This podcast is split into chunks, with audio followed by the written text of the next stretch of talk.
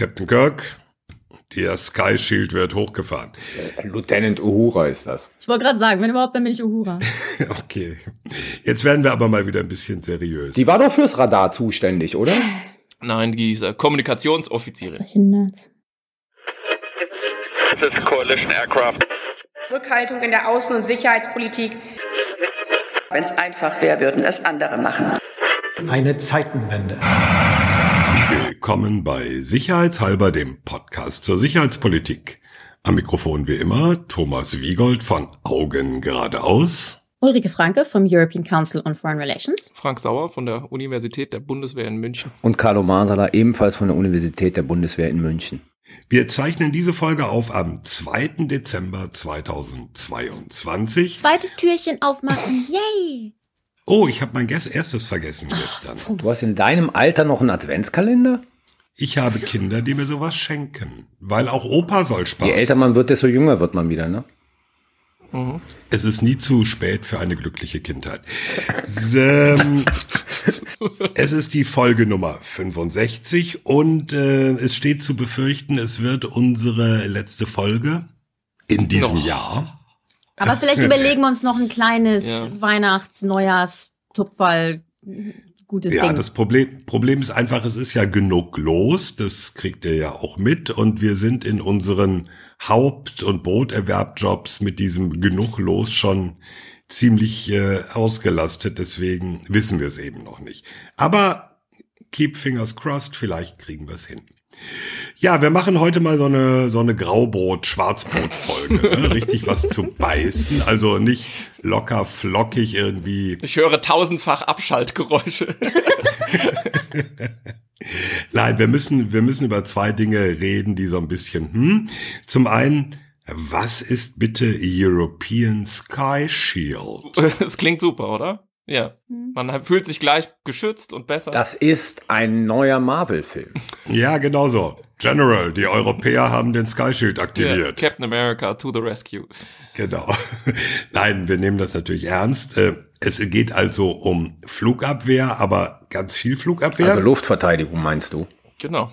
Ja, sag ich doch. Ähm, der andere Punkt, über den wir auch reden müssen, ja, der Haushalt ist durch. Das Sondervermögen für die Bundeswehr mit den gigantischen 100 Milliarden Euro ist unter Dach und Fach. Es ist formal alles abgesichtet. Jetzt kommt die Shoppingtour, oder?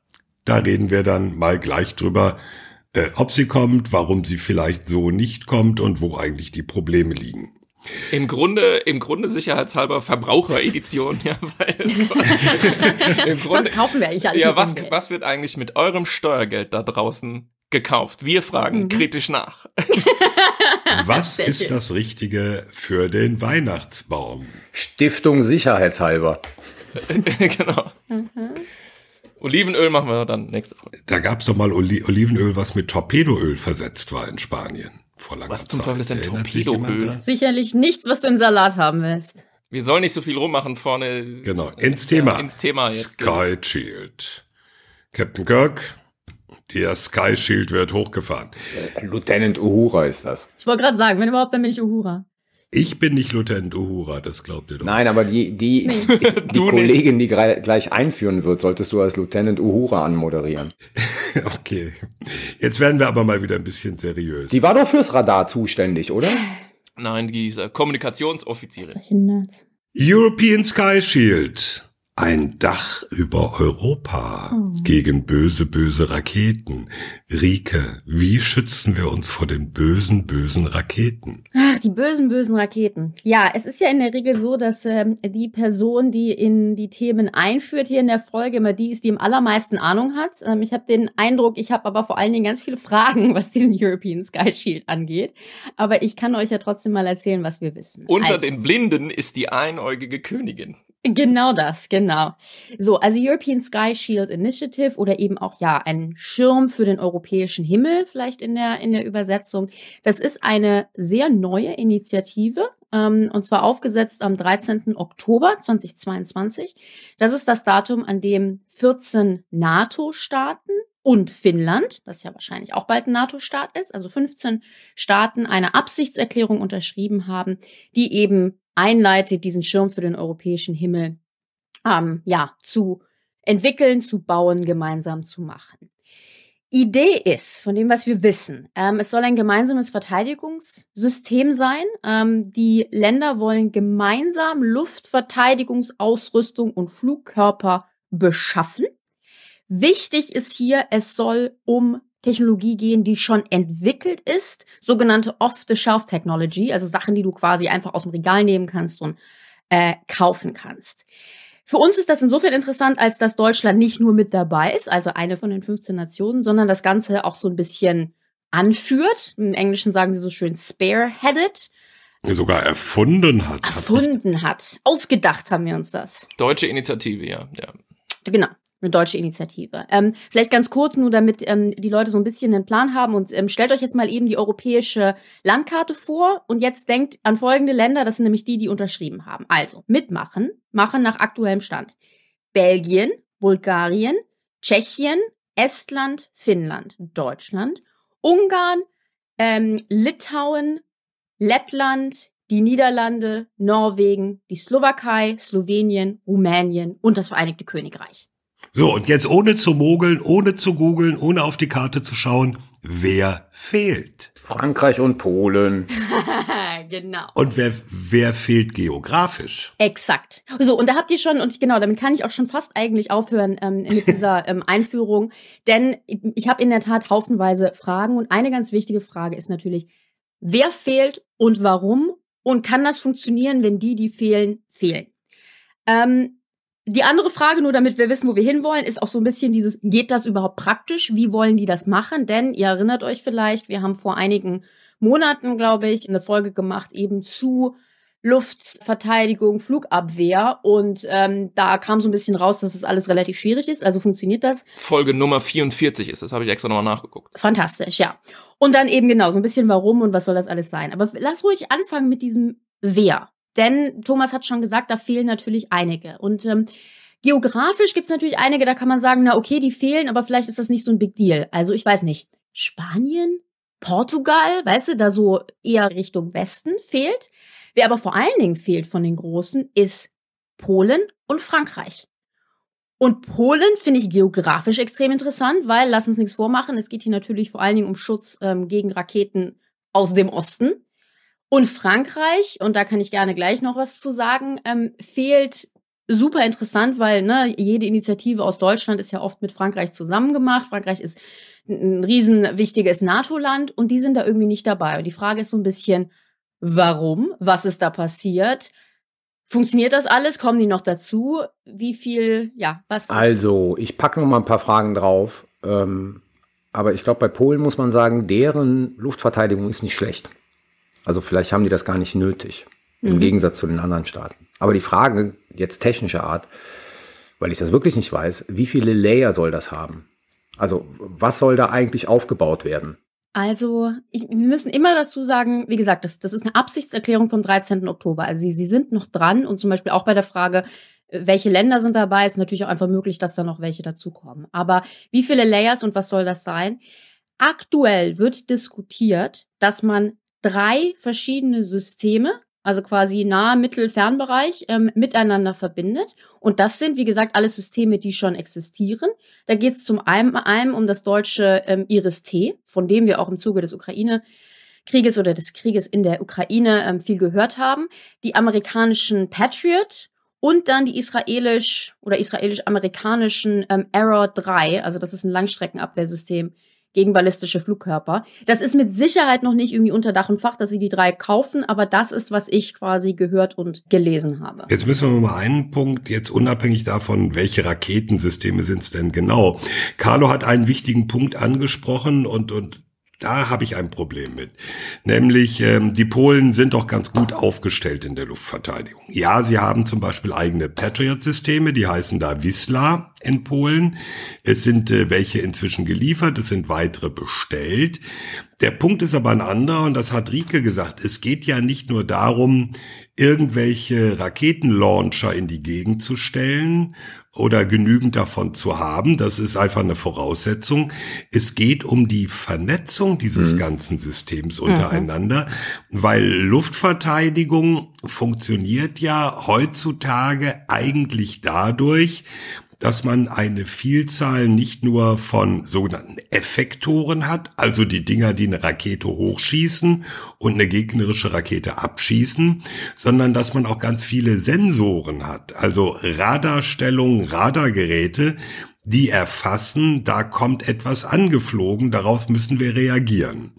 Und ähm, deswegen wundert mich an dieser Initiative zweierlei. Zum einen, äh, Polen geografisch mit seiner Lage kann so etwas funktionieren, wenn Polen nicht nur nicht mit Effektoren dabei ist, sondern auch nicht mit mhm. Sensoren, mhm. weil äh, diese Region wird ja gebraucht. Und die zweite Frage, es gibt ja so ein System im Grunde genommen schon in der NATO. Das wäre meine Frage auch gewesen. Das wäre auch meine nächste Frage gewesen. Nämlich Integrated Air and Missile Defense, oder? NATO Integrated Air and Missile Defense, äh, ja. die zentral gesteuert wird von, von zwei sogenannten CAOCs, Combined Air Operation Centers. Eines ist in Udem, das ist bei Calca am Niederrhein. Das andere in Torrejón in, in, in Spanien, nicht weit von Madrid. Und äh, da gibt's dann die Nordregion und die Südregion, die steuern jetzt schon zum Beispiel, ob die sogenannte Alarmrotte mit Kampfjets aufsteigt, wenn irgendwelche unbekannten Flugzeuge auf dem Radarschirm entdeckt werden. Äh, also diese ganze Steuerung macht eigentlich nur Sinn, wenn man es übergreifend macht.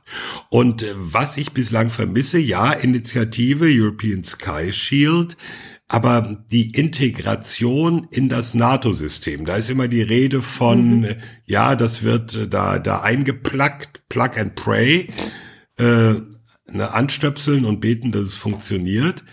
Aber so ganz habe ich nicht verstanden, wie das miteinander in ja. Übereinklang gebracht wird. Naja, wenn, also wenn du, wenn du Systeme kaufst, wie Patriot zum Beispiel, die in verschiedenen NATO-Staaten ohnehin schon in der integrierten NATO-Luftverteidigung implementiert sind, ist das vermutlich kein großes Problem. Aber es soll ja schon ein europäisches System werden, womit sich dann ja auch die Frage stellt, wo ist Command and Control und wie wird das ausgeübt? Also bauen die Europäer dann so eine Art, ähm, was Thomas jetzt gerade für die NATO genannt hat, Kommando auf? aus dem heraus, dass alles sozusagen kontrolliert und, und gesteuert wird? Wo läuft das alles zusammen? Hm. Ich glaube, das weiß man noch gar nicht. Kann ich das zum Anlass nehmen, drei Punkte zu nennen, die, die man positiv hervorheben könnte von diesem ganzen Unterfangen, bevor wir dann uns in der Kritik weiter ergehen? Das sind ja nur Fragen, das ist ja keine Kritik erstmal. Ja, ja. Genau, wir sind momentan noch bei eher bei offenen Fragen, aber ja, das ist gut. Drei Punkte, die ich auf den ersten Blick erstmal sinnvoll finde. Erstens, ich glaube, mit so einer Sache adressiert man einfach politisch klug, so eine Befindlichkeit in der Bevölkerung, gerade in Deutschland, aber natürlich auch im Rest mhm. von Europa, ähm, eben durch dieses neu entstandene Bedrohungsgefühl mit Blick auf den russischen Angriffskrieg in der Ukraine. Ich meine, die Leute sehen ja, dass da jeden Tag oder sozusagen jede Woche Kamikaze-Drohnen und, und Mittelstreckenraketen vom Himmel regnen und die fragen sich vermutlich nicht ganz ohne Grund, oh Moment mal, könnte uns das auch so ergehen und was machen wir eigentlich dagegen? Ja, wir hatten ja, wie gesagt, Folge 44, das ist jetzt schon eine ganze Weile her, über Raketenabwehr und so gesprochen und da war ja auch eine Frage, die das getriggert hat, dass wir uns mit dem Thema beschäftigt hatten, so, hey, sind wir eigentlich gegen Raketen geschützt? Und so, die Antwort lautet, nein. Nein. So, also politisch ist es clever, äh, wenn man sagt, wir geben jetzt viel Geld für Rüstung aus, für was gibt man es aus? politischen Home Run zu sagen, für ein Schild, das uns schützt und so. Das ist, das verfängt einfach, glaube ich. Erster Punkt. Zweiter Punkt, ich glaube, es ist industriepolitisch nicht unclever. Also ich meine die Idee. Ja, okay, nee, nee, es wird relativ schnell. Ja, ja, das. Mach mal fertig klar. und dann also ich, ich weiß schon, rein. Es, es, wird sehr schnell sehr kompliziert und über dieses ganze Arrow 3 versus Start müssen wir dann auch nochmal sprechen. Aber grundsätzlich ist die Idee ja, und die finde ich im Grundsatz richtig. Wir tun uns zusammen und wir kaufen dann im Sinne von Skalierung alle zusammen die gleichen Systeme in großer Absolut Stückzahl. Richtig. So, das ist ja eigentlich das, was wir machen richtig. wollen. Also zweiter Punkt, wo ich sagen würde, sinnvoll. Dritter Punkt, ähm, den habe ich jetzt vergessen. Was hattest, was hattest du gesagt, Carlo? Ich habe richtig gesagt. Also Skalierung. Nee, nee, nee, nee. Ich, ich, ich hatte irgendwie den Achso, Command and Control. Wo läuft das alles zusammen? Ah, ja, genau. Der dritte Punkt ist, ähm, und das ist natürlich so ein bisschen, äh, wie soll man sagen, brisant, aber das könnte natürlich alles auch Teil eines Unterfangens sein, Europa in gewissem Sinne Trump sicherer zu machen. Ja, Mhm. weil wenn Hm. zum Beispiel dieser ja nun nicht gerade unwesentliche Pfeiler, insbesondere für die mittel- und, und osteuropäischen Staaten, von Aegis Ashore wegbrechen sollte. Erklär nochmal, was Aegis Ashore ist, weil Aegis Ashore, Aegis ist dieses, äh, ist es äh, eigentlich auf US Navy Schiffen stationierte Raketenabwehrsystem, sozusagen äh, sehr hoch entwickelt, also sehr umfangreicher Fähigkeitsspektrum kann auch Aegis, kann auch Standard Missile 3 ähm, abschießen in der Konfiguration, dass es sozusagen gegen Satelliten sogar wirken kann und so weiter. Also mit Radarsystemen in Rumänien sollte man auch noch. Genau, und dieses Ding gibt es als Aegis Ashore, haben wir auch schon ein paar Mal erwähnt. Sieht lustig aus, weil es sieht halt aus, als ob man quasi so den oberen Teil von der Fregatte abgesägt hätte und einfach so aufs Land gepflanzt. Steht halt äh, auch in Europa. Und jetzt, wenn man sich halt überlegt und sagt, hey, was ist eigentlich, wenn irgendwie so Trump oder irgendwas Trump-artiges kommt und zieht all solche Dinge aus Europa einfach weg? Äh, wie stehen wir dann da? Und aus diesen drei Punkten, also würde ich mal sagen, politisch, industriepolitisch und, und sozusagen beschaffungspolitisch und mit Blick auf sozusagen Stärken des europäischen Pfeilers in der NATO, mit Blick auf vielleicht ein bisschen transatlantisch wieder rumpeligere Zeiten, ist es erstmal, ähm, finde ich, plausibel, diese Initiative Absolut. zu machen. Aber jetzt kommen wir halt quasi zu den ganzen Fragen, die sich daran anschließen, ne, wo wir gerade schon angefangen hatten mit. Ja, also ähm, finde ich ein guter Punkt. Ich sehe unsere Diskussion gerade auch so ein bisschen im Lichte von, es gibt diese Idee, was sind denn die offenen Fragen und wo sind wir denn der Meinung, da konnte man gewisse Dinge besser machen. Also es soll gar nicht klingen jetzt nach Fundamentalkritik und das ist alles Mist, weil wir wissen auch ganz viel noch nicht. Aber es lohnt sich eben so ein paar Probleme mal anzusprechen. Ähm, das Erste, was ich wirklich wichtig finde, was Frank gerade gesagt hat, ist, zusammen machen macht hier echt Sinn. Und ich sage das deswegen, weil wir ja viele irgendwie verteidigungspolitische Projekte in Europa haben. Da hat man den Eindruck, da wird zusammengearbeitet, nur um zusammenzuarbeiten. Und teilweise werden multinationale Projekte dann irgendwie eigentlich nur teurer und schwieriger und man hat den Eindruck, es läuft alles gar nicht. Das ist hier nicht so, als das rein geografisch macht es natürlich total Sinn, gemeinsame Flugabwehr äh, zu machen. Äh, und eben auch, wie Frank gesagt hat, es geht ja nicht darum, was zusammen zu entwickeln, was ja immer super schwierig ist, sondern zusammen zu kaufen und dann hat man eben diese Skaleneffekte. Alles d'accord. Ich sehe ein Problem aktuell äh, vor allen Dingen politisch. Äh, Frank sagte so schön, das ist politisch clever. Es ist politisch clever absolut, weil es die Ängste in der Bevölkerung adressiert. Wobei für mich immer noch so ein bisschen der Fra also Fragezeichen ist, wie gut kann denn so ein System eigentlich letztendlich werden? Aber ähm, vielleicht können wir das gerade mal zurückstellen. Aber was halt gerade politisch überhaupt nicht clever ist, ist, wie Deutschland das wohl vorgeschlagen hat, in Bezug auf Frankreich. Und ich möchte hier mal dazu sagen, das ist alles so ein bisschen unklar. Ich höre da irgendwie verschiedene Stimmen. Aber Frankreich ist aktuell da nicht mit dabei. Und was mir in Paris gesagt wurde, ist, wir wurden nicht konsultiert, wir wurden nicht gefragt. Und die waren sehr angepisst darüber. Das finde ich schon mal erstmal erstaunlich, weil das ist für eine deutsche Regierung schon mal erstaunlich. So. Es gibt auch die andere Möglichkeit, nämlich sie wurden gefragt, haben aber keinen Bock mitzumachen. Was ziemlich wahrscheinlich ist, insofern, als dass Frankreich ein eigenes System entwickelt oder entwickelt hat, ein eigenes Luft- und Raketenabwehrsystem. Ähm, das nennt sich, und ich weiß gar nicht, wie man das ausspricht, SAMP oder SAMPT. Ich kenne es überhaupt gar nicht, habe ich nachgeguckt. Aber das hat eben Frankreich quasi äh, selber entwickelt. Soll heißen, die haben halt überhaupt kein Interesse daran, von woanders und vor allen Dingen noch amerikanisch und amerikanisch-israelisch ähm, irgendwie Flugabwehrsysteme zu kaufen, sind also echt unhappy. Und nur mal so, Les Echos, also so eine französische Wirtschaftszeitung, die zitiert eine anonyme Stimme aus der Industrie, die sagen, wieder einmal sind die Deutschen allein losgezogen, ohne die Franzosen zu warnen. Und wieder einmal haben sie ausländische Lösungen ausgewählt, amerikanische und Ja. israelische, und die Aufrufe des Élysée zum Aufbau einer europäischen Souveränität ignoriert. Ja, ja. Steilvorlage, ne? Also ist klar. Aber und- und ich ich habe ich weiß hier ich weiß wirklich nicht was was hier quasi ähm, los war, ob das eine bewusste Entscheidung ist von Deutschland, dass sie sagen uns egal, ob ja also ne, aber das ist natürlich jetzt echt politisch. Also, man wundert sich, ja, weil ja an allen anderen Ja, Punkten genau. die deutsch-französische Kooperation im Rüstungsbereich, Stichwort FCAS oder MGCS, so reibungslos Hm. läuft. Vielleicht haben die Deutschen auch gesagt, wir haben keine Lust. Ähm, Da, da, da, da, da. Ja. Aber ich, ich sag mal so, da, i- also da ist schon was dran. Das Problem ist eben bei den Franzosen, dass sie natürlich im Grunde, wenn sie das sagen, wir müssen es gemeinsam machen, im nächsten Schritt natürlicherweise erwarten, dass alle ihren Kram kaufen. Das ist halt das Problem. Aber ich meine, dass man diesen Deal, und ich habe jetzt vorhin mehrere Punkte genannt, oder diesen Deal sage ich schon, diese Initiative, ich habe mehrere Punkte genannt, warum man die für äh, sehr sinnvoll erachten könnte, auch ähm, kritisch sehen könnte, gerade aus industriepolitischer Sicht, ist eben, dass man sagen könnte, ja, das, die Deutschen machen halt ihre Initiative, warum? Um an den Rest von Europa Iris Tee zu verticken. Ja, äh, habe ich auch einen, einen Artikel in den Shownotes verlinkt, der ja. sagt genau sowas, so the real reasons behind genau. Germany's Plan oder irgendwie. Und sowas. jetzt wird's noch komplizierter. Jetzt ist es ja so, dass aus Gründen, die eh noch nie so richtig klar waren, relativ früh nach der Invasion in der Ukraine die Bundesregierung losgezogen ist und gesagt hat, und ich war da nicht auch irgendwie äh, die Frau Lambrecht in, in Israel oder war es nicht sogar der Kanzler, ich weiß nicht mehr. Jedenfalls losgezogen ist nach Israel und gesagt hat, Arrow 3, mhm. dieses israelische System, das ist sozusagen der heiße Scheiß äh, mit VR-Brillen und allem. Äh, das ist das, was wir kaufen wollen. Das, das kaufen wir. Und ich glaube, das hat hat vor allem die Luftwaffe gesagt. Der Luftwaffeninspekteur war ja auch da und äh, genau. Aber äh, der, Verteidigungsausschuss oder Abgeordnete des Verteidigungsausschusses waren. War nicht, glaube ich, Frau Strack-Zimmermann auch ja, da? Ja, ja. Genau, ja, die waren, genau. die waren aus anderen Gründen da, bei irgendeiner, ich sag mal, respektierlich Studienreise. Und dann kam das Thema gerade hoch und dann war das auf einmal das Top-Thema, obwohl die gar nicht deswegen da waren.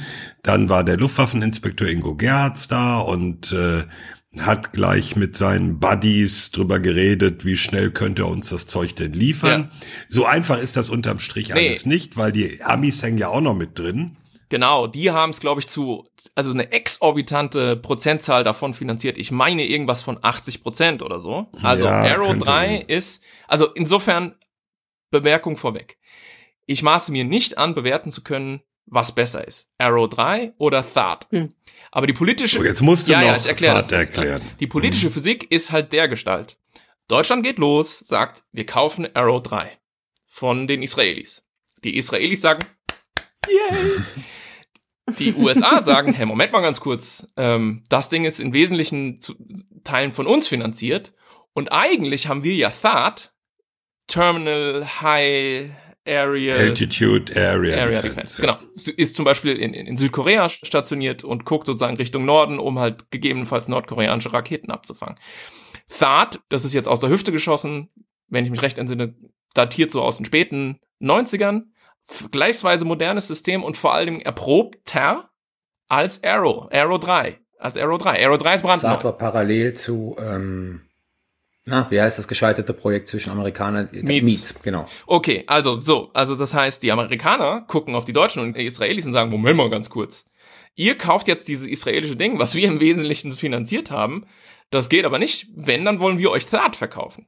Und die ganz komplizierte Lesart von diesem European Sky Shield ist jetzt halt zu sagen, an sich ist es ein Move, möglichst viele um Deutschland rumzuscharen um tatsächlich Arrow 3 kaufen zu können und nicht als Deutschland alleine unter Umständen doch Thad kaufen zu müssen also ein bisschen jetzt ums Eck gedacht, aber auch das spielt damit eine Rolle. Und dann sind wir wieder an dem Punkt, an dem wir oft ankommen, oder fast immer, wenn wir über diese Dinge sprechen. Es ist halt saumäßig viel Industriepolitik dabei und sozusagen so Interessenpolitik, wer soll am besten welches Waffensystem kaufen. Und deswegen sind die Franzosen so stinkig, weil die sagen, wir wollen eigentlich am liebsten, dass wir in Europa ganz unsere eigenen Sachen machen und im Zweifel dann alles französisch, ja. Ich glaube, es ist französisch-italienisch, nur um die Franzosen ein bisschen zu verteidigen, aber du hast natürlich recht. Und die Polen, die Polen sagen, deswegen sind die da wahrscheinlich nicht dabei, was lasst uns doch in Ruhe mit eurem europäischen äh, Krams, wir kaufen sowieso alles bei den Amis. So, ich muss jetzt mal kurz eben einen Fun Fact einwerfen. Äh, etwas, was mich ein bisschen verblüfft hat. Es ist ja in der vergangenen Woche der Haushalt verabschiedet worden inklusive Sondervermögen für die Bundeswehr. Darüber reden wir ja gleich noch im Detail. Und da steht drin, das hat mich ein bisschen irritiert, in dem Wirtschaftsplan Sondervermögen, Titelgruppe 55483, Arrow 3. Da steht richtig der Name des Systems drin. Das ist eigentlich sehr ungewöhnlich. Zum Beispiel bei diesem Hubschrauber, bei dem klar ist, es soll der Chinook gekauft werden, da steht nur drin Beschaffung STH, schwerer Transporthubschrauber. Du kaufst eine Fähigkeit und nicht ein konkretes System. Eigentlich. Eben. Aber im Haushalt steht jetzt RO3 mit einer Verpflichtungsermächtigung. Das heißt, die äh, Zusage, ihr könnt Geld ausgeben in den nächsten Jahren bis zu drei Milliarden Euro. Also da gibt's eine ganz erstaunliche Festlegung auf dieses System schon. Weil der Kanzler es ja schon gemacht hat. Dann kannst du dich da festlegen. Ja, aber es ist ein Unterschied, ob man eine politische Absichtserklärung abgibt oder ob man das sozusagen auch schon mit Geld Klar. hinterlegt und sagt, jawohl, hier, hier. Das ist genau das Signal.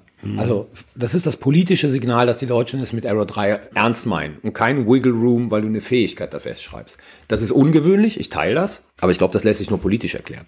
Ja. Und wir bewerten nicht, ob wir das richtig oder falsch finden. Nee, darum an der nicht. Also man kann das ja richtig finden. Das ja. ist halt die politische Absichtserklärung, dass wir uns auf dieses System jetzt konzentrieren. Bei den anderen hältst du es halt offen, obwohl eigentlich auch schon Entscheidungen gefallen sind, wie zum Beispiel beim Chinook. Ja. Eben.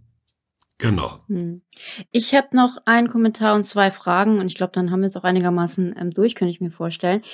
Erstens nochmal zu, wer ist eigentlich äh, mit dabei? Also ich finde es nur mal in- interessant zu erwähnen, wir haben halt ein paar große Länder, Italien, Spanien, aber auch die Türkei, die in der NATO sind und nicht dabei sind. Das finde ich, kann man einfach mal notieren.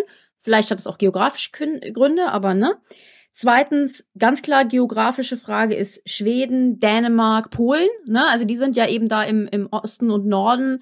Kann man überhaupt wirklich so einen Schirm aufspannen, wenn die da nicht dabei sind? Was bedeutet das? Vielleicht auch Österreich? Vielleicht sind die auch zu klein und man sagt, wunderbar, die kannst du drunter packen. Die sind neutral. Kann ja nichts passieren. Klar, stimmt, sorry. Ja. Österreich ist ein schlechtes Beispiel, weil das kein NATO-Land ist, aber in der EU, aber geografisch äh, wichtig. Wie gesagt, Finnland ist auch mit dabei und noch kein NATO-Mitglied, aber fair enough.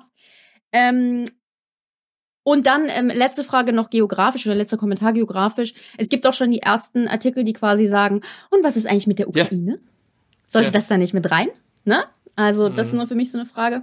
Okay, und dann nur ganz kurz, weil vielleicht wisst ihr das einfach. Ähm, erste Frage. Es wird jetzt kolportiert, dass es eben um Iris-T, Patriot und Arrow 3 geht. Aber weiß jemand von euch, was dieses französisch-italienisches MAPT eigentlich kann? Also das ist ein MBDA Thales-Projekt, soll für Gefahren aus mit einer Reichweite von 600 Kilometer äh, irgendwie funktionieren. Würde mich mal interessieren, ob jemand weiß, ob das überhaupt funktioniert und warum das überhaupt nicht diskutiert wird. Keine Ahnung.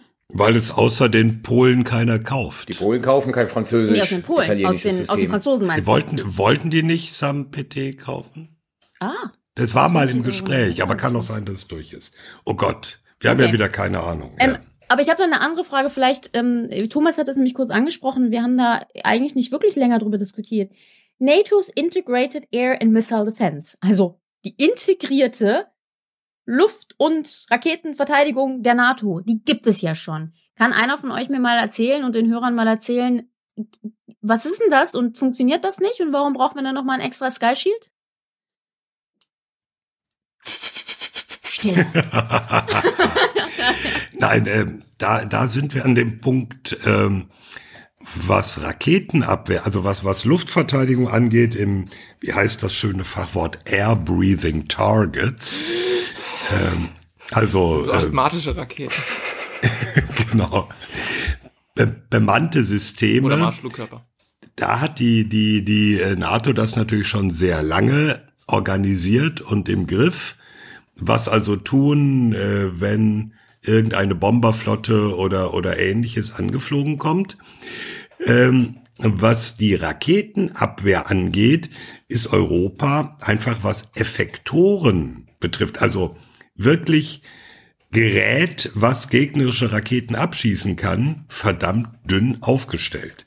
Wenn wir uns zum Beispiel nur mal Patriot angucken, die Bundeswehr hat zwölf Doch, ich denke, Feuereinheiten. wir geben welche nach Polen ab. Nein, also zwei davon stehen in der Slowakei.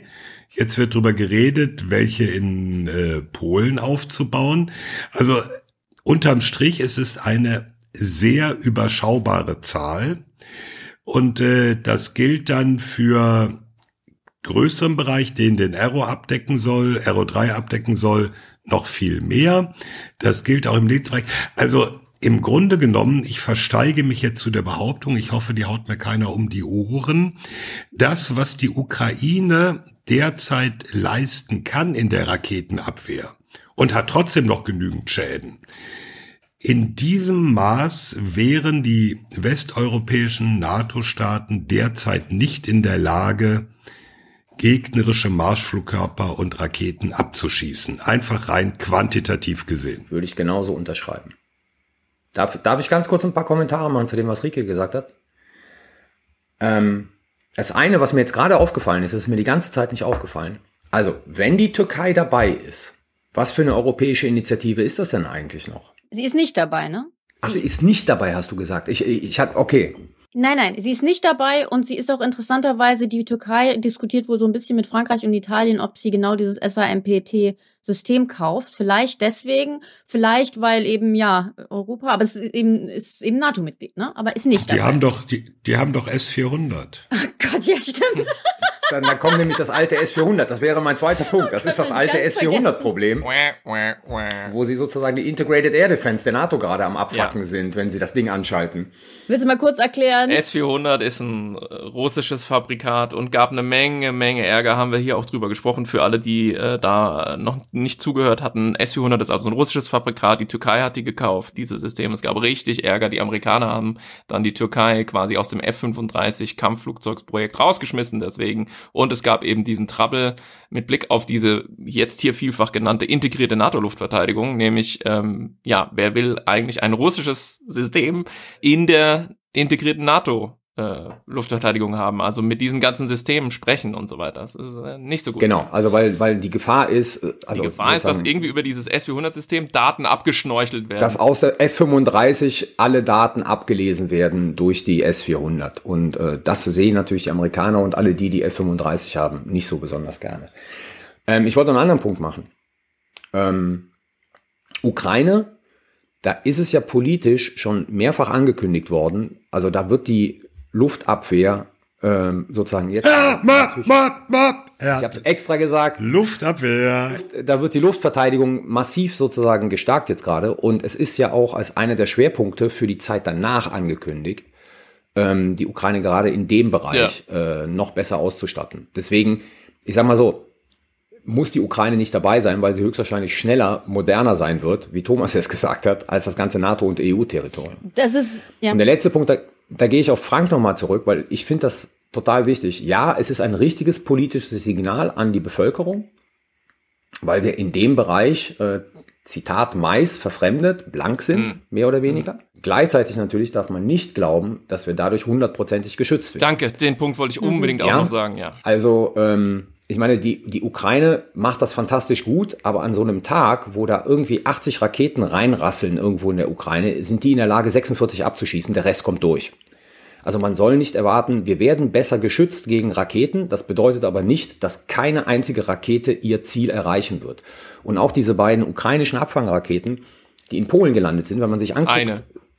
Eine? Zwei, dachte ich. Nein. Zwei Tote, eine Rakete. Ja. Okay.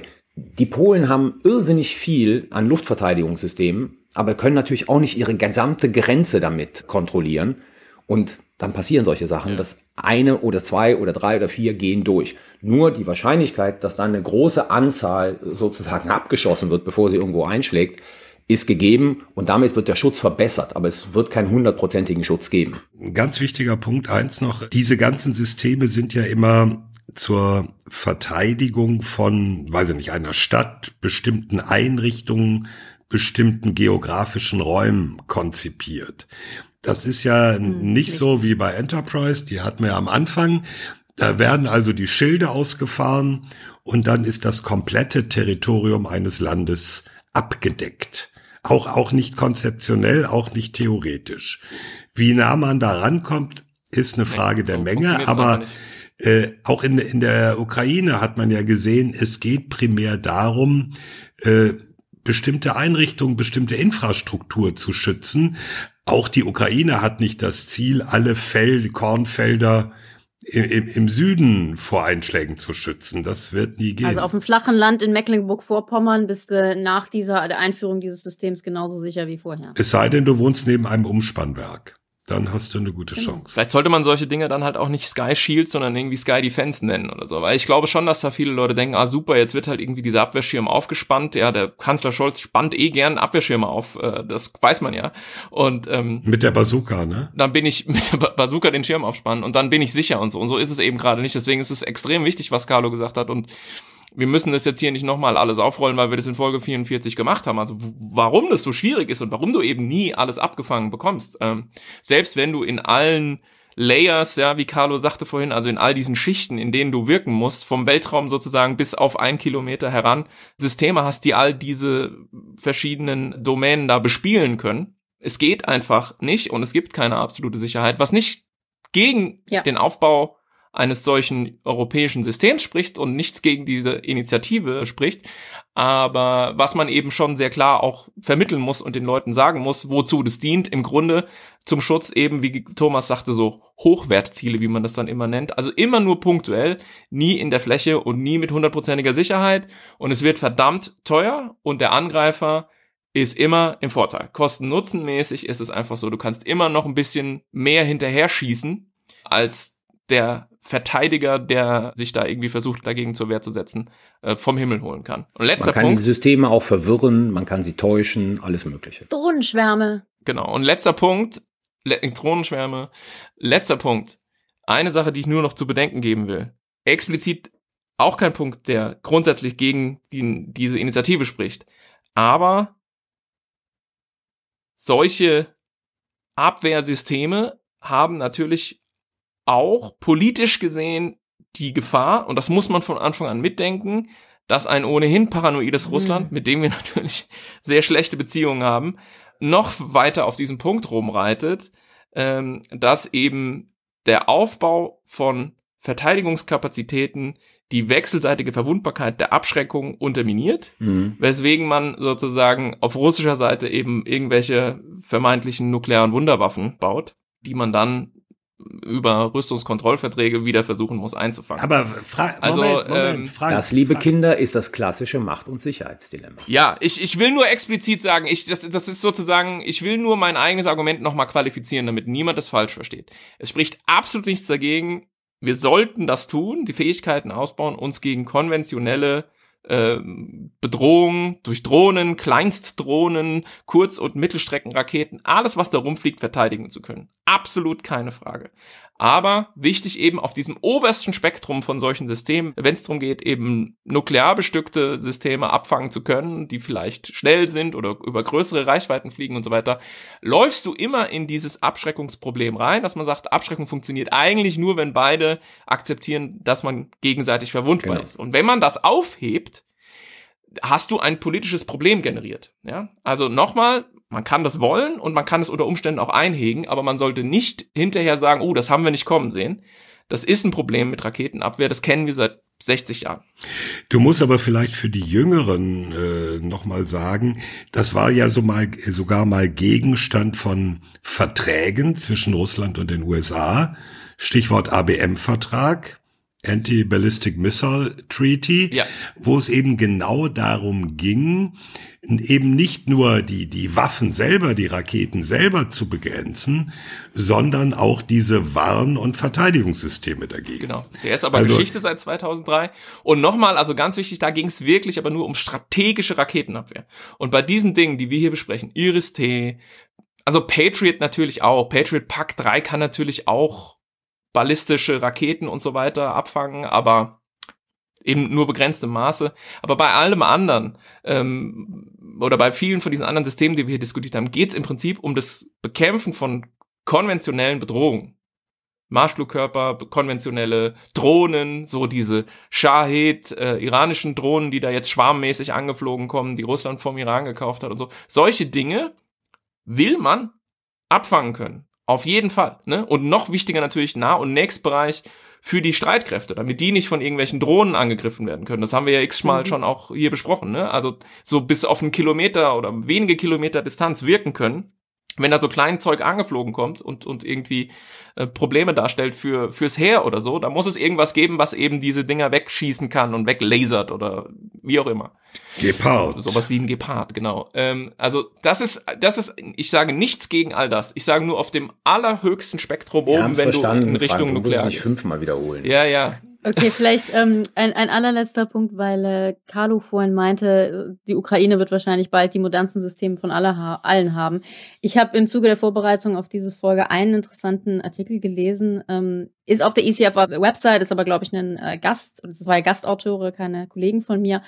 Und die sagen, und das fand ich ähm, ja interessant.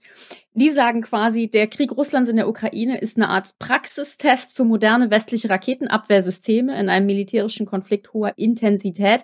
Dies ist eine einzigartige Gelegenheit für die Waffenhersteller, alle Stärken und Schwäche ihrer Produkte zu entdecken und anschließend fortschrittlichere Versionen ihrer Raketenabwehrsysteme zu entwickeln. Europa kann aus dem ukrainischen Testlauf viele wertvolle Lehren ziehen. Ja, das, Das ist Das finde ich immer ein super, super gefährliches Argument, Absolut. weil es genau in dieses Narrativ der Leute spielt, die sagt, es Ja. ist die Rüstungsindustrie, die sozusagen diesen Krieg treibt, weil sie Waffen verkaufen. Ah, da habe ich echt dicke, dicke Bauchschmerzen damit. Das natürlich, man Ich sieht, finde den Einwurf total richtig, aber es stimmt natürlich trotzdem, ne? Das Ja, ist, ja. finde ich, du hast absolut recht und ich finde das auch, das ist, ist schon fast zynisch und es gibt natürlich haufenweise Leute, die sich das angucken und sagen, geht ja gar nicht. Aber natürlich, in, wir sehen das ja auch in Russland und Iran und so weiter, die testen da auch ihre, ihre Klar, Waffensysteme. klar. Das ist natürlich auch immer ein Faktor. jetzt würde ich gerne als Rausschmeißer und aller, aller, allerletzten Punkt dazu zwei Faktoiden einwerfen. Zum einen, ähm, was den, den Schutz des NATO-Luftraums angeht. Es gab im Sommer einen Zwischenfall, der hat nie so richtig Aufmerksamkeit erregt, ist auch schnell aus den Nachrichten verschwunden. Da flog eine Drohne aus der Ukraine über, ich glaube, Rumänien und Ungarn Mhm. bis sie dann in einem Vorort der kroatischen Hauptstadt Zagreb Hm. abstürzte. Keiner hat's gemerkt, ja. Keiner hat's gemerkt. Es war irgendwie eine super peinliche Nummer für die NATO, weil das Ding war irgendwie eine halbe oder eine Dreiviertelstunde im NATO-Luftraum unterwegs. Und es war einfach nur Glück, dass es da, wo es runterfiel, irgendwie nachts äh, in Zagreb in einem Park, niemand mit seinem Hund spazieren ging und das Ding auf den Kopf kriegte. Also da sind durchaus Lücken. Die Drohne war vermutlich, nach allem, was bekannt wurde, einfach ein Irrläufer. Eine vermutlich von der Ukraine gestartete Drohne, die um 180 Grad in die falsche Richtung geflogen ist, nämlich aber es war eine militärische. es war Also eine keine militärische, es war eine alte sowjetische Drohne. Deswegen ist so schwer einschätzbar, wem gehörte die eigentlich und wer hat die gestartet. Die ist ein, Problem kennen wir ja inzwischen. ja, ja, die, die ist einfach in die falsche Richtung geflogen und dann äh, da runtergefallen. Aber dass diese ganze Luftraumüberwachung der NATO nicht funktioniert hat an der Stelle, das ist eigentlich so ein Alarmsignal. Aber es war offensichtlich so peinlich, dass keiner größer drüber reden wollte. Das ist auch nie nie irgendwie größer thematisiert Ja, worden. also hier steht, ich habe es nochmal nachgeguckt, das ist irgendwie im äh, März diesen Jahres gewesen und äh, 560 Kilometer äh, in NATO-Territorium reingeflogen, scheinbar unentdeckt von Kroatien, Ungarn, Rumänien und allen anderen NATO-Ländern. ja. Ja. Ja. Upsi. Da will auch keiner so richtig drüber reden. Und als Rausschmeißer weihnachtlich, wer sich angucken will, wie Luftverteidigung organisiert ist, seit Oh, ich weiß gestern genau, was jetzt kommt. NORAD Tracks Ja. Das Center. ist so cool. Das erwähnt Thomas jedes Jahr. Es ist jedes Jahr super. Genau. Muss man aber immer wieder erwähnen. Also NORAD ist das North American Air Defense Command, eine Gemeinschaftseinrichtung der USA und Kanadas, die also die ihre Luftraumüberwachung für den nordamerikanischen Kontinent organisieren und seit, ich glaube jetzt, wie viel, 67 Jahren, damals durch einen Irrtum ausgelöst, ähm, wird also immer getrackt, wo der Weihnachtsmann von seinem Heim am Nordpol mit dem Schlitten rund um die Erde reist, um Kindern die Geschenke zu bringen. Verlinken wir auch in den Shownotes, aber ich wollte es doch mit einer kleinen... Bis er ans European Sky prallt. Oh, Genau. keine. Leider keine Geschenke für die europäischen Kinder. Doch, doch, doch, doch, die der wirft auch über über Europa immer Geschenke ab, dieser amerikanische Weihnachtsmann, der aussieht wie in der Getränkeherstellerwerbung. Aber gut, das ist dann eine andere Geschichte. Okay, mehr. Apropos Kommerz.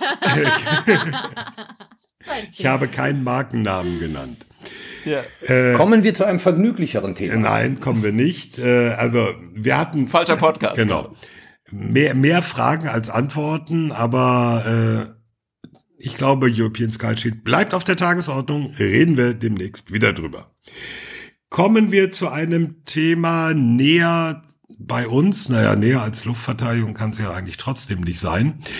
Wir haben einen Verteidigungshaushalt für das kommende Jahr und wir haben einen Wirtschaftsplan für das Sondervermögen für die Bundeswehr. Shopping Time. Money, money, money. So. Must be funny. Genau, in a rich man's In a world. Bundeswehr World. Wenn da die Inflation nicht dazwischen kommt. Kurz zur Erinnerung, am 27. Februar in seiner berühmten Zeitenwende-Rede hat Bundeskanzler Olaf Scholz angekündigt, es wird ein Sondervermögen für die Bundeswehr geben, 100 Milliarden Euro.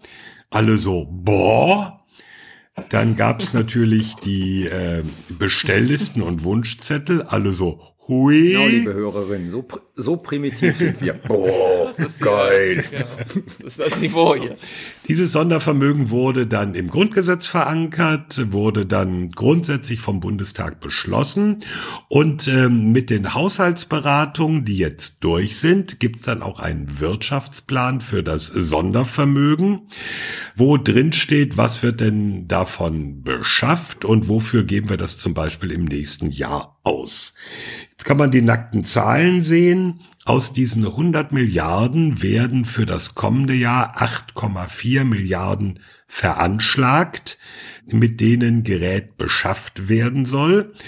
Jetzt äh, machen wir gleich einen Spoiler zu Beginn und sagen, eines der großen teuren Dinge, die die Bundeswehr kaufen muss, steht nicht im Sondervermögen. Na, welches? Munition. Oh, Munition. Genau.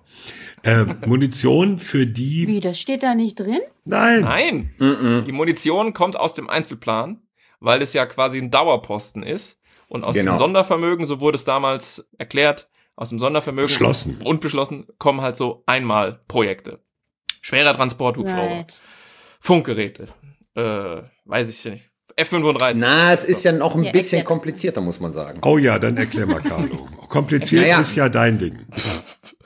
Also der aktuelle Stand ist ja, dass wir dann irgendwann mal, da kannst du mich jetzt mal gerne korrigieren, Thomas, irgendwann mal im März eine Liste hatten. Ja. Eine einseitige Liste, wo drauf stand, was in den Dimensionen Luft, See und Land gekauft werden soll. Und Cyber. Und Cyber. Und, Und Cyber. Und quer, ja. Dass mittlerweile wieder aber sozusagen aus dieser Liste Sachen rausgeflogen sind, vor allen Dingen, die die Marine betreffen, also Fregatten, Korvetten und äh, P8 Seeaufklärer. Und Eidas. Ja. aber auch die das Heer betreffen. Und die letzten Endes in den Einzelplan 14 geschoben werden. So, weil die politische Logik dahinter ist, und das finde ich ein sehr, sehr risky Game, dass der Deutsche Bundestag eigentlich angehalten werden soll, den Einzelplan 14 dauerhaft zu erhöhen. Damit sozusagen ähm, da auch garantiert ist, dass nach dem Sondervermögen noch Geld da ist. Dass es So. keine Abfallkante gibt. Wir wollen nicht irgendwie fünf Jahre viel investieren, dann haben wir Sachen gekauft, die ja Genau. auch gewartet werden müssen Genau. und dann ist am Ende, äh, haben wir quasi noch weniger Fähigkeiten, weil wir das alles irgendwie ähm, nicht mehr finanzieren können. Genau, und, und das, also wie gesagt, ich finde es politisch hochriskant, das zu machen, weil es davon ausgeht, dass der Deutsche Bundestag dem folgen wird und substanziell erhöhen wird. Das würde ich jetzt erstmal so nicht als gegeben ansehen. Aber das ist der Stand, wo wir sind, bevor Thomas jetzt weitermacht. Ja, Aber warum hat man das gemacht? Warum hat man viele teure Teile rausgeschrieben? Unter anderem, unter anderem deshalb, weil man natürlich fest, also weil man A, 100 Milliarden zur Verfügung hat und geplant hat für 120 Milliarden. Es gab ein äh, Gutachten des Bundesrechnungshofs Genau. relativ früh, das gesagt hat, Leute, seid ihr eigentlich alle mit dem Klammersack gepudert? also Gutachten würde ich nicht sagen, es gab einen Rant. Es gab einen richtigen Oder einen Rant des Bundesrechnungshofs. Aber der kommt ja daher als so, so eine Stellungnahme Genau. oder Gutachten vom Bundesrechnungshof. Im Oktober, Also- wo sie sagen, das ist viel zu viel. Ja. Genau, wo der Bundesrechnungshof sagt, seid ihr mit dem Klammersack gepudert, ihr, ihr habt 100 Milliarden und ihr sozusagen rechnet mit 120 Milliarden. Dann kam noch dazu, dass man, surprise, surprise, keiner konnte es ahnen, ähm, Inflation, gestiegene Rohstoffpreise, gestiegene Preise generell, was Material angeht, einfach nicht mit berücksichtigt hat und dieses Sondervermögen 100 Milliarden auf 81 abgeschmolzen ist. Ne? Ja, die 81 Zahlen Milliarden. schwanken so ein bisschen, da werden dann teilweise noch Zinszahlungen reingerechnet und ähnliches. Aber irgendwo ja. Es ist Also irgendwie relativ substanziell abges äh, abge, ähm, ähm, abgespeckt wurde. Und jetzt musste man halt diese Liste mit den 80 Milliarden plötzlich äh, abgleichen, was dazu führte, dass einiges rausgefallen ist, was ich gerade eben erzählt habe. Ja, wobei es kommt noch ein zweiter Punkt dazu. Der Rechnungshof hat ja auch gesagt, Leute, damit sollt ihr Beschaffung machen, aber nicht Dinge entwickeln. Ja, Und deswegen ja. sind Sachen rausgeflogen wie ein Laserabwehrsystem für Drohnen bei den Flugabwehrsystemen. Deswegen ist auch wahrscheinlich, da, da ist so ein bisschen die Abgrenzungsfrage, ähm, ein Flugkörpersystem für U-Boote rausgeflogen, das äh, EIDAS. genau. Äh, und, und solche Sachen. Also es ist so, ein, so eine Mischung sicherlich aus beidem. Aber im Grunde genommen hat das Verteidigungsministerium schon vor Verabschiedung des Haushalts sagen müssen, Leute, äh, vielleicht doch ein bisschen weniger. Also kurz gesagt, man hatte 100 Milliarden, wollte aber Sachen kaufen, für die man 120 Milliarden gebraucht hätte und hat dann festgestellt, dass die 100 Milliarden nur noch 80 Milliarden wert sind. Ja. Und das ist so ein bisschen das Problem jetzt. Und deswegen Und musste man halt Um schreiben. das politisch einzuordnen, weil das ist ja vielleicht sozusagen ähm, für den einen oder anderen äh, Zuhörer oder die Zuhörerin jetzt irgendwie so ein bisschen so, ja, 80 Milliarden ist ja immer noch so sau viel Geld. Aber ich sage mal ein Beispiel. Olaf Scholz ist in Madrid zur NATO gegangen und hat einen Vorschlag unterbreitet, dass die deutsche Marine so eine Art Lead Nation in der Ostsee wird. Dieser Vorschlag wird eigentlich von allen unterstützt, außer von den Polen, weil die einen Gegenvorschlag haben, den sie aber materiell nicht unterfüttern können. Deswegen ist er jetzt noch nicht verabschiedet. Aber ich sag mal so, die deutsche Marine wird höchstwahrscheinlich dieses Lead Nation Ding übernehmen. Jetzt kann man sagen, ja, dazu brauchst du jetzt nicht noch die zusätzlichen Korvetten und die Fregatten. Aber wenn du Seeaufklärung nicht machen kannst, weil du zu wenig P8 hast, dann glaube ich, brauchst du dir nicht anmaßen, da Lead Nation in der Ostsee zu werden, wenn dir die zentralen Fähigkeiten fehlen, die man für so einen Job braucht. Und da, daraus wird dann sozusagen wirklich ein Schuh für die Funktionsfähigkeit der Bundeswehr. Also P8 ist ein Seefernaufklärer, eine Ja. umgebaute Boeing-Maschine und äh, Umgebaute Boeing. umgebaute Boeing-Maschine. Welcome to V-Golds Nerd Talk. Genau. Und, und ähm, äh, das Interessante ist ja, die soll eben nicht nur gucken können, sondern die soll auch Torpedos, Wasserbomben und ähnliches zur U-Boot-Bekämpfung abwerfen können. Dinge, die die Bundeswehr bislang theoretisch kann, in der Praxis eher weniger. Rike. Mir sind, mir sind einfach ein paar Sachen noch nicht klar. Also ich habe hier diese wunderschöne Drucksache 2020-90 vor mir liegen. Wirtschaftsplan 2022 des Sondervermögens Bundeswehr. Das ist aber die alte Version, weil es gibt inzwischen eine neue Version. Ich, absolut richtig. Du weißt doch gar nicht, was, was für eine Drucksache eine ist. Doch, ältere. doch, der, Nummer, der Nummer nach eine ältere. Ja. So, ja, hat, hast du auch absolut recht. Da stehen nämlich genau Sachen drin, die wir gerade besprochen haben. Fregatten, die ähm, eben genau nicht genannt werden. Aber anyway, die Liste an sich ist ja dadurch nicht komplett falsch. Ich habe ein paar Fragen. Und zwar Nummer eins.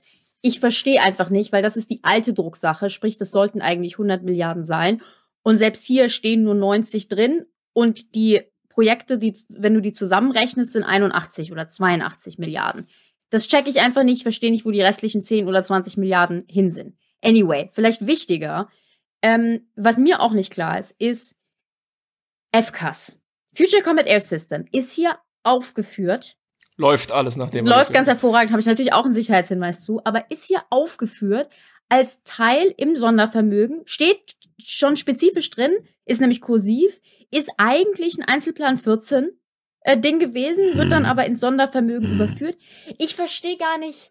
Also erstens, by the way, ist das auch ein Entwicklungsprojekt. Insofern diese Aussage, da sollen keine Entwicklungsprojekte Klar, drin sein, ist schon wieder hinfällig. FCAS Aber- ist politisch too big to fail. Ja, aber ich verstehe irgendwie gar nicht, das wollten wir doch sowieso. Also wir haben doch quasi gesagt, wir haben doch versprochen, wir bauen das. Und jetzt kommt ein neuer Topf Geld und jetzt sagen wir, jetzt bezahlen wir das davon. Ha! Das ist, das ist doch reine irgendwie Schieberei. Nein, Rike, Rike, du hast, du hast den Kernpunkt jetzt nämlich gesagt.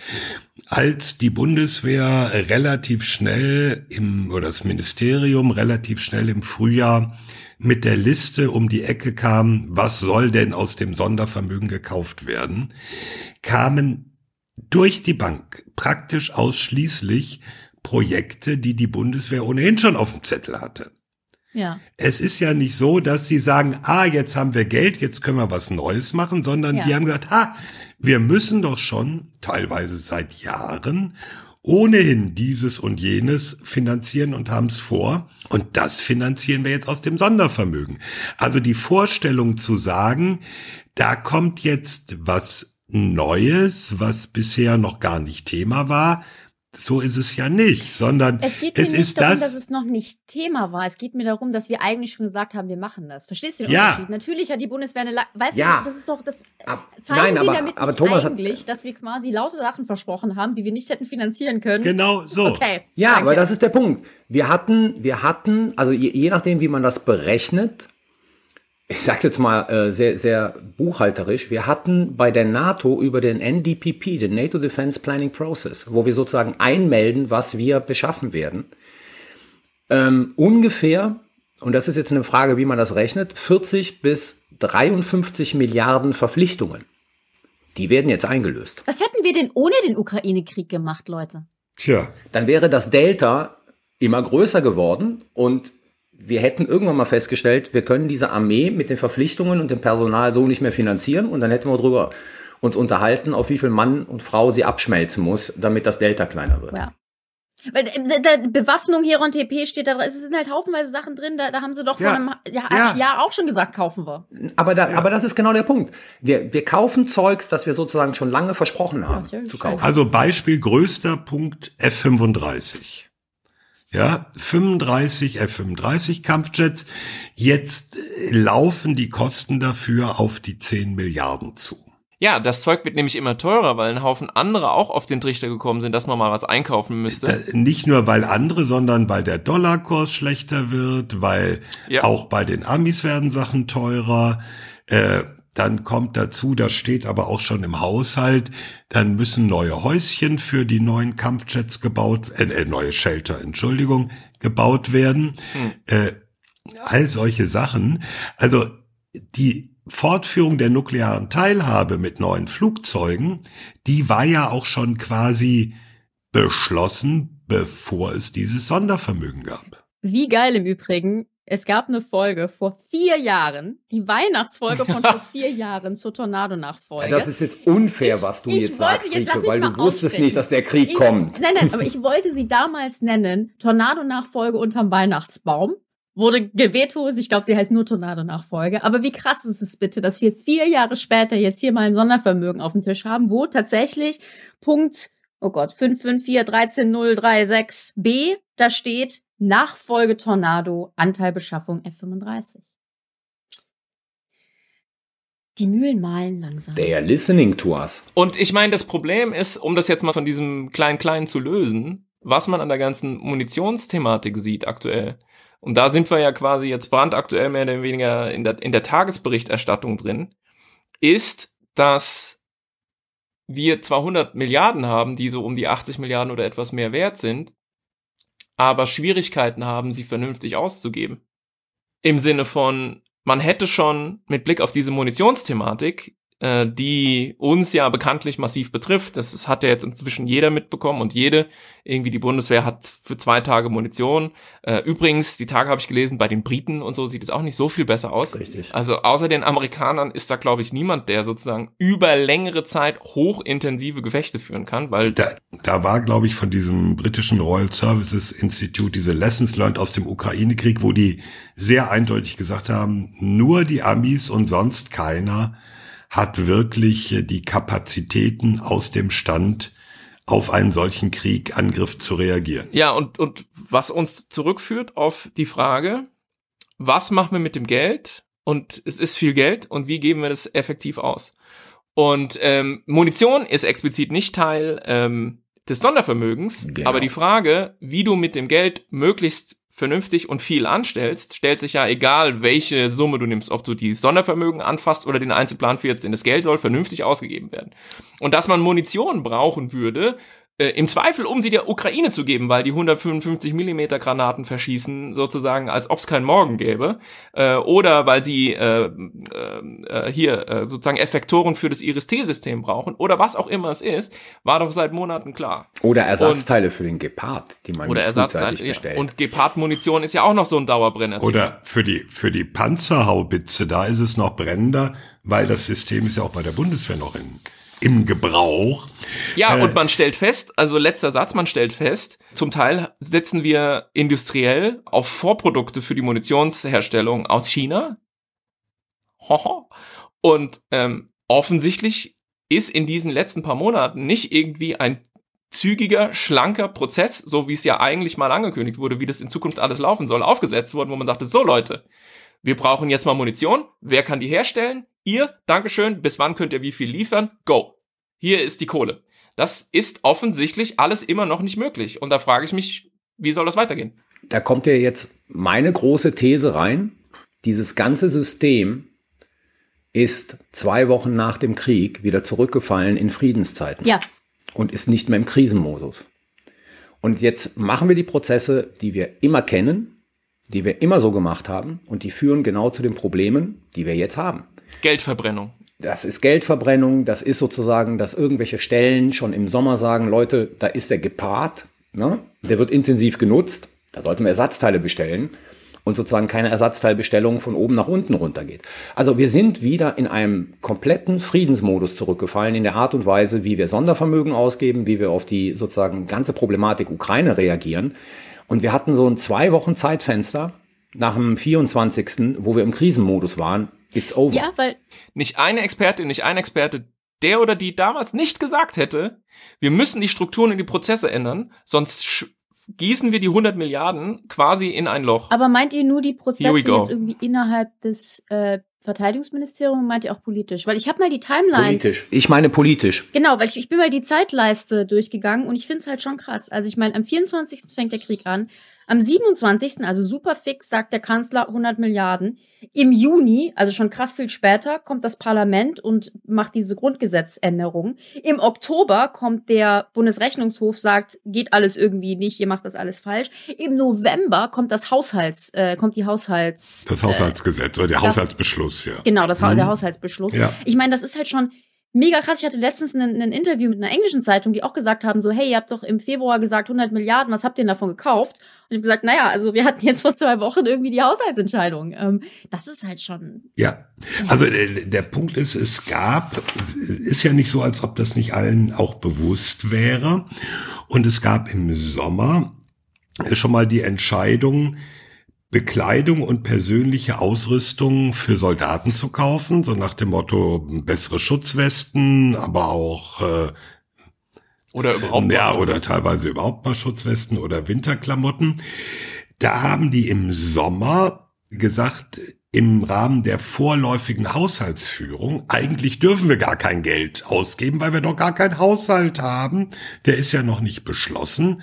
An der Stelle können wir etwas vorziehen. Das war aber so ziemlich das Einzige. Und äh, im Grunde genommen, wenn man ganz knallhart rangeht, kann man sagen, von diesen 100 Milliarden ist bislang nichts abgeflossen. ich hole mal kurz das Baby und setze es daneben. Könnt ihr eine Sekunde warten? Thomas, darf ich dich kurz was fragen, ob diese Geschichte stimmt? Ich habe gehört, dass Rheinmetall der Bundeswehr 238 Boxer für, ich sag mal, knapp 4 Milliarden Euro angeboten hat, als das Sondervermögen sozusagen angekündigt war und ähm, die Bundeswehr letzten Endes nicht darauf eingegangen ist, weil das Sondervermögen noch nicht in trockenen Tüchern war. Und als das Sondervermögen in trockenen Tüchern war, hat man halt verhandelt und Verträge geschlossen, die letzten Endes dabei rauskommen, dass wir jetzt 55 Boxer für knapp 2 Milliarden bekommen. True or not? Ich weiß es nicht, aber ich kann es mir vorstellen. Du meinst jetzt gezielt Boxer. Ich meine gezielt nur die Boxer. Also das heißt, wir, wir kriegen jetzt definitiv viel, viel weniger Boxer zu einem wesentlich höheren Preis, als wir hätten haben können, wenn wir den Deal, bevor das Sondervermögen in trockenen Tüchern gewesen ist, äh, mit, mit Rheinmetall abgeschlossen hätten. Ich weiß es nicht. Also ich kenne diese Geschichte so nicht, aber ich halte es durchaus für vorstellbar. Äh, Weil, weil einfach vieles in diesem Jahr gut Ding will Weile haben und der Prozess muss äh, laufen, wie er laufen muss. Und eigentlich formal das erste, was sie aus dem Sondervermögen kaufen, das war jetzt in dieser Woche im Haushaltsausschuss, sind neue kryptierte Funkgeräte so Handfunkgeräte, ähm, ein, ein Prozess, der auch schon seit ich weiß nicht wie viel Jahren läuft, weil sie nur die ollen Dinger haben, wo jeder mithören kann mit seinem Baumarktfunkgerät. Und ähm, selbst das ist also eigentlich nur gelaufen, weil dieses Projekt schon seit, ich weiß nicht, über einem Jahr oder noch länger, ich glaube, die ursprüngliche Billigung war vor vier oder fünf Jahren und äh, das ist dann jetzt quasi umgeswitcht worden, ach, können wir doch aus dem Sondervermögen machen. Aber es ist eben immer noch nicht, äh, dass richtig Geld daraus abfließen würde. Es wird Ende des Jahres in der letzten Sitzungswoche vor Weihnachten eine Sitzung vom Haushaltsausschuss geben, wo ein paar Dinge anstehen, insbesondere jetzt F35, wo dann richtig Geld aus dem Sondervermögen auch bewilligt wird für konkrete Projekte. Aber da sind wir in der Tat von Ende Februar bis Ende Dezember. So, und jetzt erzähl du noch mal. Was ein Boxer ist, Boxer ist ein Radpanzer. So, für Transportpanzer. Ja, jetzt erzähl du noch mal, Thomas, die Munitionsgeschichte. Ja, die Munitionsgeschichte. also, Munition wird nicht aus dem Sondervermögen bezahlt, das ist soweit bekannt und klar. Der Bedarf an Munition in der Bundeswehr liegt bei mindestens 20 Milliarden Euro. Die 20 Milliarden hat selbst der Bundeswehrgeneralinspekteur schon öffentlich genannt. Der Bundeswehrverband sagt, inzwischen ist es eigentlich noch viel schlimmer, weil wir haben ja auch noch Inflation und Preissteigerung. Also gehen wir eher mal an die 30 Milliarden. Einzelne Oppositionspolitiker sagen, nee, es ist noch schlimmer, wir gehen eigentlich auf die 40 Milliarden. Also irre viel Geld für ein Verbrauchsgut, nämlich Munition was damit zu tun hat, dass es von der NATO gewisse Vorgaben gibt, wie viel Munition soll denn bevorratet sein für, falls man die in einem Krieg brauchen sollte. 30 Tage. Ja, es ist, äh, ich habe inzwischen gehört, diese 30 Tage ist nicht mehr so pauschal. Das ist gestaffelt je nach Art. Also es sieht bei Gewehrmunition anders aus als bei Lenkflugkörpern okay. oder so, aber okay. äh, die Details, äh, gut, werden auch nicht veröffentlicht. Ich wollte gerade sagen, wir haben noch äh, keine Zahlen. Ne? Wir, wir, wissen 30 Tage, aber wir wissen gar nicht, wie sich das übersetzt in so und so viel tausend Schuss. Deswegen. Wir haben keine konkreten Zahlen, die die Bundeswehr teilweise aus nachvollziehbaren Gründen nicht öffentlich machen will, obwohl dann Leute sagen, na ja, jeder Logistikoffizier kann im wahren Wirtschaftssystem mal nachgucken und sieht sofort, wo es fehlt. Jetzt gab es am vergangenen Montag ein Treffen von Spitzen der Rüstungsindustrie mit äh, Spitzenbeamten aus der Bundesregierung. Da war dann der Jens Plötner dabei, der sicherheitspolitische Berater des Kanzlers, der Sven Giegold, Staatssekretär im Wirtschaftsministerium, Benedikt Zimmer, Staatssekretär für Rüstung im Verteidigungsministerium und der Steffen Säbisch, vom Finanzministerium. Den Namen erwähne ich deshalb, weil das gleich noch eine Rolle spielt. Und ähm, wenn man mit Leuten aus der Industrie drüber gesprochen hat, dann kamen die sehr verwirrt aus diesem Treffen am Montag im Kanzleramt und sagten, ja, was wollen die eigentlich? Die haben uns nicht klar gesagt, was sie eigentlich wollen. Die sagen nur, wir brauchen mehr Kapazitäten für Munitionsherstellung. Und wir sagen schon seit langem, Kapazitäten gerne, aber fangt doch erstmal an zu bestellen oder sagt uns wenigstens, wie viel von was ihr bestellen wollt, ehe wir anfangen, da irgendeine Produktionslinie wieder aufzumachen, hochzuziehen und wir so weiter. Wir müssen schon wissen, was wir produzieren sollen, ne? wir wollen, müssen schon wissen, was wir, also das deutet alles auf eine tiefe Sprachlosigkeit zwischen Rüstungsindustrie und Bundesregierung hin, was ja an und für sich schon etwas merkwürdig ist. Um das Ganze dann zu toppen, hat am Tag danach die Verteidigungsministerin Christine Lambrecht einen Brief an den Finanzminister Christian Lindner geschrieben, Lambrecht SPD, Lindner FDP. Und da sagt sie, wir haben doch bei diesem Treffen gehört, wir müssen jetzt mal was Konkretes sagen. Da bitte ich jetzt um Ihre Hilfe. Und äh, das klingt im Bürokratendeutsch so.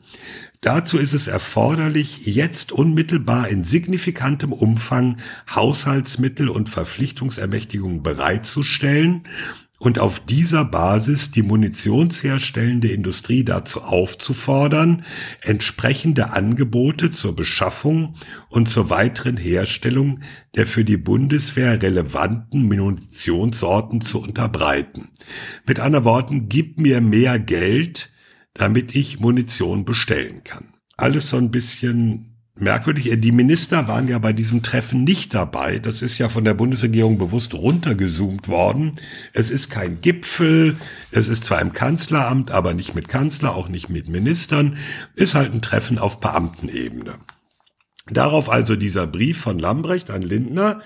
Und zwei Tage später schreibt der genannte Steffen Säbisch, der Staatssekretär im Finanzministerium, zurück.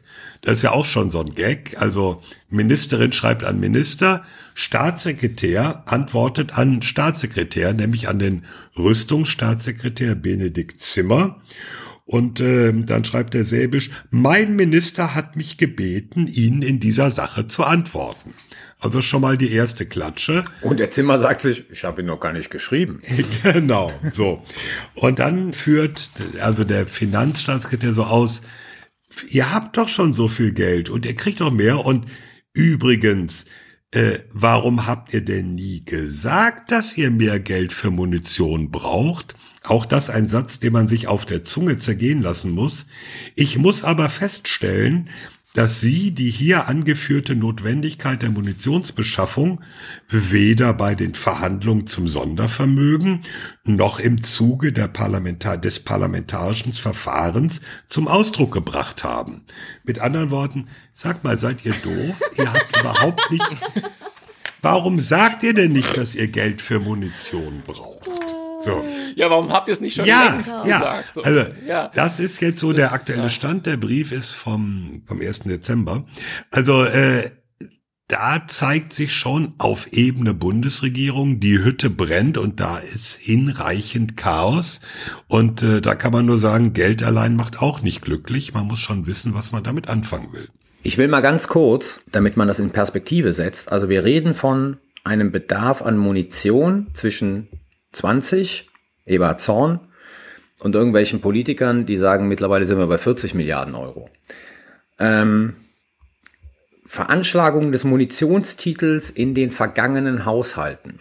2015 296 Millionen Euro, dann sukzessive hochgegangen bis 2018 auf 400 Millionen Euro. Großer Sprung 2019 auf 700 Millionen Euro. Das ist dann relativ stabil geblieben bis 2022 und Haushalt 2023 1,125 Milliarden. Nur damit man mal auch die Zahlen präsent hat. Das heißt, die Zahlen gehen schon hoch, aber zum einen gehen sie ganz offensichtlich nicht so hoch, wie es nötig wäre, um aufzufüllen. Und jetzt kommt ja noch Genau. der andere Punkt. Die Bundeswehr muss sich hinten anstellen.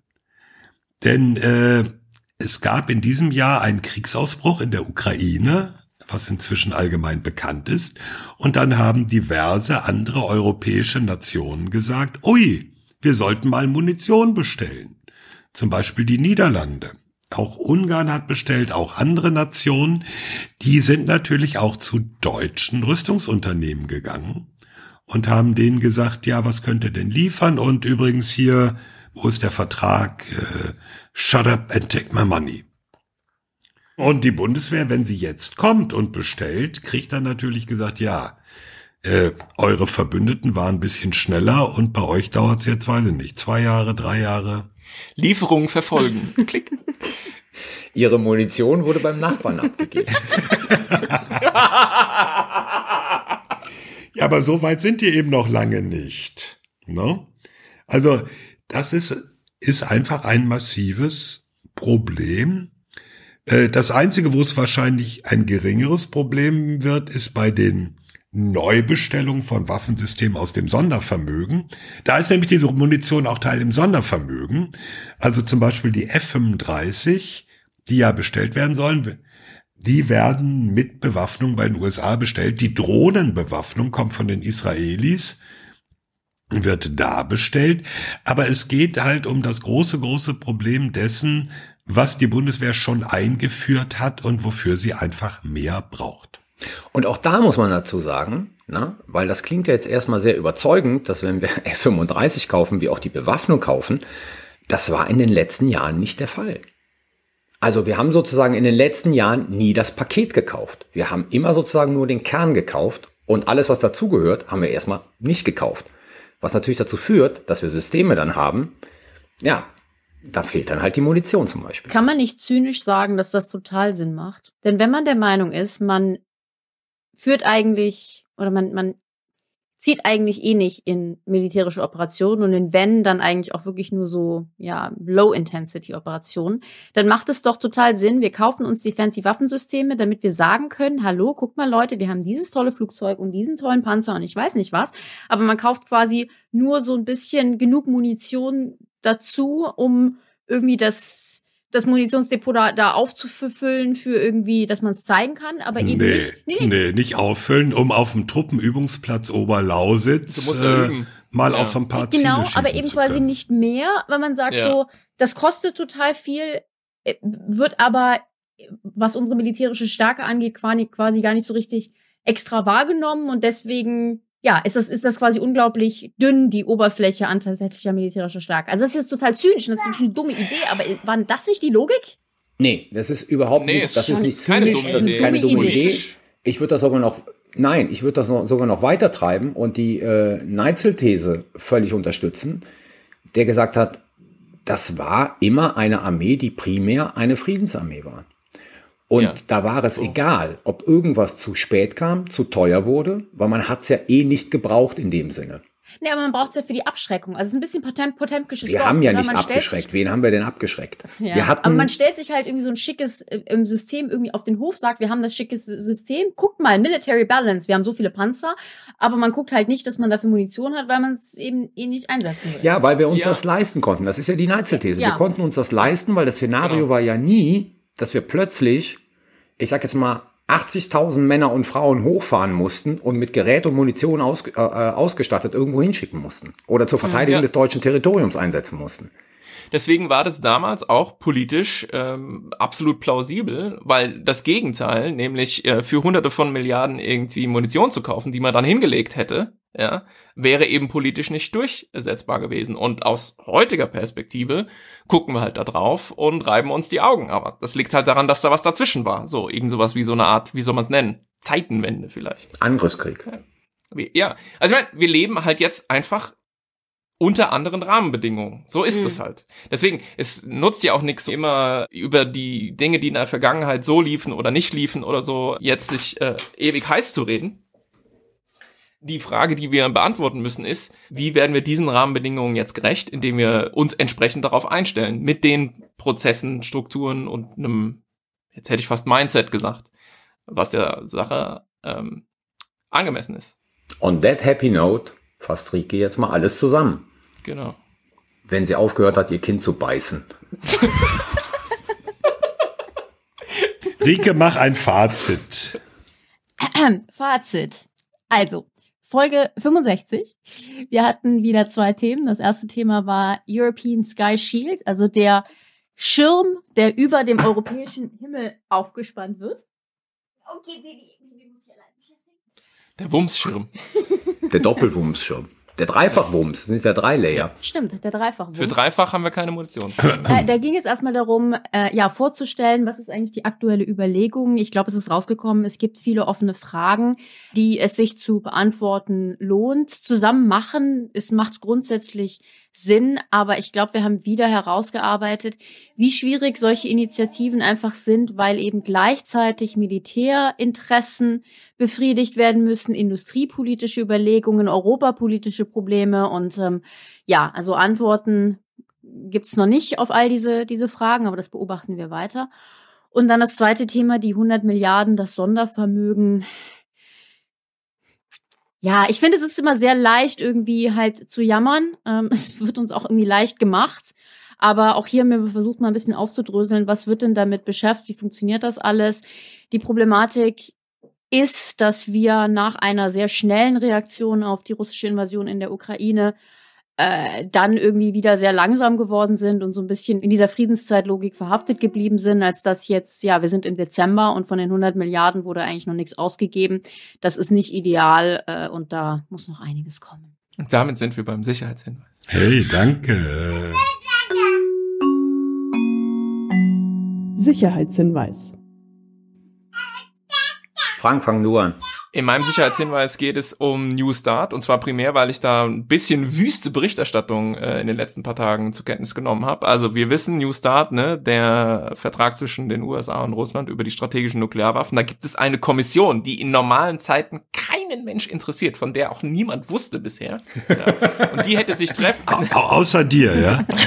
die hätte sich treffen sollen äh, diese Woche von 29. bis 6. und einen Tag vorher hat Russland abgesagt. So. Und das sagt schon relativ viel darüber aus, wie schlecht die Beziehungen sind. Ziel gewesen wäre dieser Kommission, die Inspektionen, die dieser Vertrag vorsieht, die wechselseitigen, also man inspiziert, habt ihr auch wirklich nur so viel Sprengköpfe, wie wir gegenseitig uns zusichern, dass wir sie nur haben. Äh, diese Inspektionen sind pausiert worden, ursprünglich mal wegen Covid. ja. Sinnvoll. Da ist ja mehrere, sind ja viele Dinge pausiert. Ähm, dann aber auch ist man nicht wieder in die Gänge gekommen. Man hätte ja dann sagen können, okay, wir sind jetzt irgendwie alle geimpft und haben eine Maske auf der Nase oder so, jetzt können wir auch wieder Nuklearsprengkörper angucken. Das ging dann nicht, weil da schon der Ukraine-Krieg ausgebrochen war oder Russland äh, den angefangen hatte, muss man ja sagen.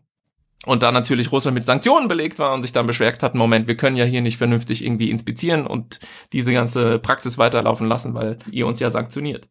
Und eigentlich war diese Kommission dazu gedacht, diese Probleme mal aus dem Weg zu schaffen und zu sagen, okay, wie machen wir hier unter Covid-Bedingungen Inspektionen und ähm, so. Und ja, da will Russland jetzt nicht mehr mitmachen. Ähm, das ist jetzt, glaube ich, noch nicht das totale Doomsday-Szenario, aber je länger ich mir diese Sachen angucke, desto mehr tendiere ich so langsam so Richtung 51 zu 49, dass Newstart vermutlich auch irgendwann der Geschichte angehört und wir nichts hinterherkriegen und dann haben wir eben gar keine Rüstungskontrolle mehr äh, zwischen Russland und den USA im Nuklearbereich. Und das ist halt echt ein Problem, weil ich glaube, was langsam wirklich erodiert, das ist so ein bisschen die Metaebene, ist diese Einsicht, die mal jahrzehntelang bestanden hat, dass Rüstungskontrolle halt irgendwie kein nice to have ist, keine Extrawurst, die man sich so oben drauf leistet, sondern tatsächlich integraler Bestandteil genuiner Interessenpolitik. Und in Russland ist das jetzt im Zuge des Ukraine-Kriegs offensichtlich unter die Räder gekommen. Russland hätte durchaus ein Interesse, natürlich auch an New Start. Und in den USA unter den beiden würde ich mir da keine Gedanken machen. Aber beispielsweise im Kongress ist ja auch die Rüstungskontrolle inzwischen hochgradig politisiert. Und ob man da sowas nochmal unter anderen Mehrheitsverhältnissen wie New Start oder so durchkriegt, also New Start 2.0 oder was auch immer man machen könnte, auch da darf man ja inzwischen Zweifel haben. Also ich habe ja diesen äh, Begriff Rüstungskontroll-Winter erfunden, den niemand interessiert und der zu 0% verfangen hat.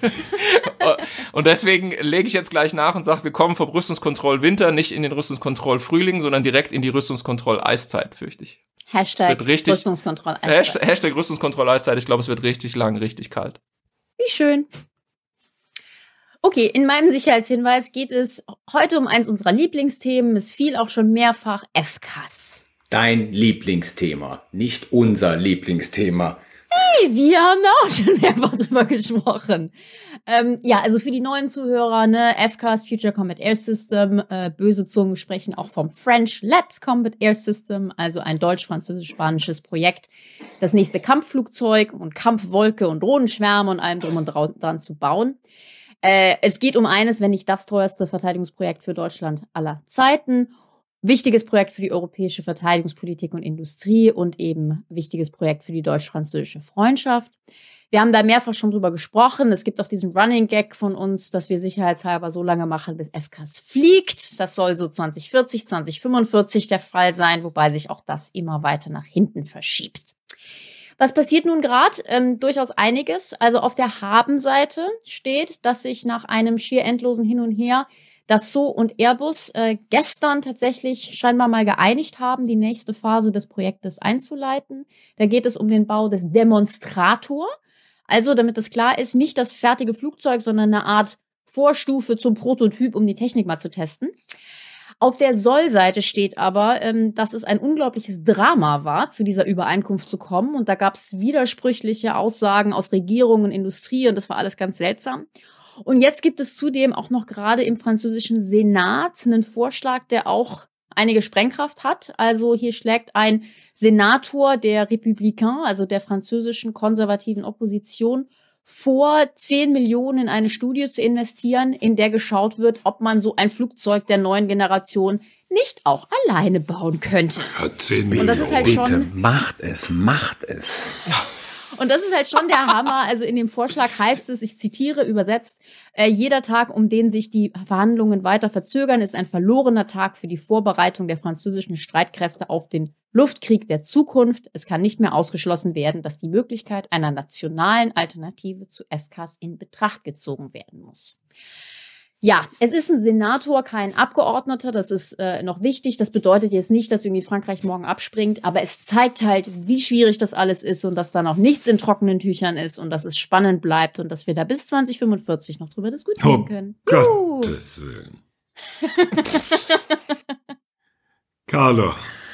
Mein Sicherheitshinweis bezieht sich auf ein Defense Intelligence Update der Briten vom 26. November 2022, in dem der britische Geheimdienst meldet, dass die russische Föderation die nuklearen Sprengköpfe von alten, in den 80er Jahren gebauten Cruise Missiles abschraubt, um sozusagen sie ohne Nuklearsprengköpfe dann in die Ukraine reinzuschießen, also wahllos Ziele zu bombardieren. Das finde ich deshalb so interessant, weil eine der offenen Fragen, die ja keiner beantworten kann, ist, wie viel haben die Russen eigentlich noch an Raketen in ihren Stocks?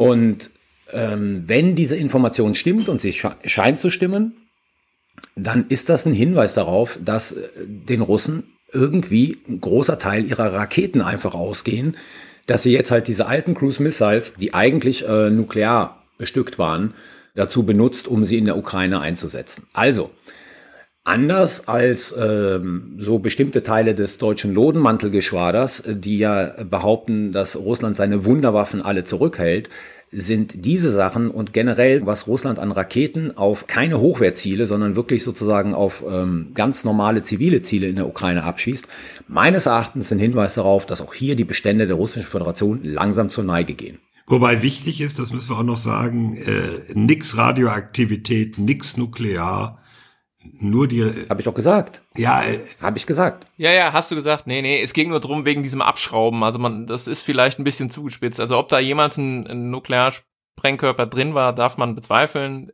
Aber das Waffensystem ist dafür ausgelegt, einen Nuklearsprengkopf Genau. Zu verbringen. Und es kommt angeflogen und da ist Beton vorne drin. Ja. Ja. sie tun ja nicht mal einen konventionellen Sprengsatz rein, sondern einfach ein Gegengewicht quasi, damit das Ding quasi richtig austariert ist und dann schießen die es ab. Vermutlich nur, um die ukrainische Flugabwehr zu beschäftigen halt, ja, weil die Teile, die mit Sprengstoff genau angeflogen kommen, die sind halt dahinter. Ja. ja, mein Sicherheitshinweis, ähm, die Bundeswehr kauft neue Drohnen. Haha. Ach nee. Nee, aber äh, Was denn diesmal? das ist so eine Antwort, äh, Radio Erevan. Stimmt es, dass die Die Bundeswehr... Frage ist, wann? No, nee. Kauft die Bundeswehr neue Drohnen? Ja. Aber es sind Aber. keine fliegenden Drohnen, sondern es sind Bodendrohnen, Unmanned Ground Vehicles. Und das Verteidigungsministerium finanziert sie nicht für die Bundeswehr, sondern für die Ukraine. Ähm, da gab's, Hä, Thomas, Entschuldigung, ganz kurz, aber wenn was am Boden ist, kann man es noch Drohnen da nennen? kann man jetzt drüber streiten. Ich würde Ja, sagen, Das ist ja. eine Debatte. Kannst du. Natürlich. Das ist eine Debatte, aber ja. Es Ja. sind, ja, warum denn nicht? Kann auch unter Wasser sein. Ja, aber unter Wasser ist sozusagen ungefähr das gleiche wie eine Drohne, nur dann in der Luft. Aber wenn das sozusagen am Boden sich bewegt, ist das dann nicht eher ein Roboter? Gut. Also, wir, wir, Wasser und Luft sind für Carlo das Gleiche. wir, wir führen die Debatte dann ein andermal. Also, Weil er Kiemen ja, hat. äh, äh, formal werden sie auch von der Bundesregierung ferngesteuerte Kettenfahrzeuge genannt.